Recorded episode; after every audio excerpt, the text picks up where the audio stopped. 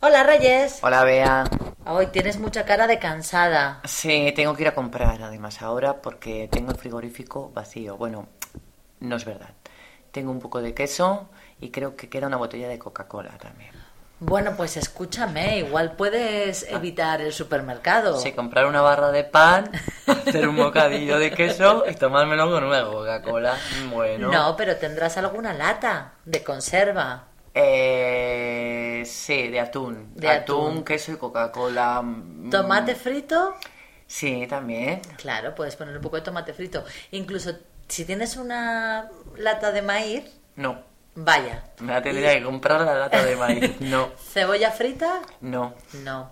Unas anchoas. Sí, anchoas sí tengo. Pues fíjate, tienes un... Porque me has dicho que pan bimbo tienes. No.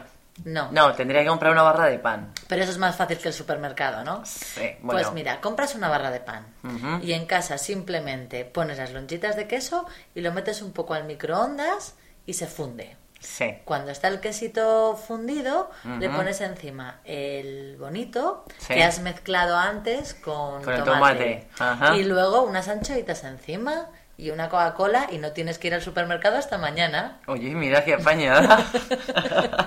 es que esto a mí me pasa muchas veces, ¿sabes? Sí, pues mira, yo es que también tengo que comprar en el supermercado algunas otras cosas que necesito, tipo desodorante.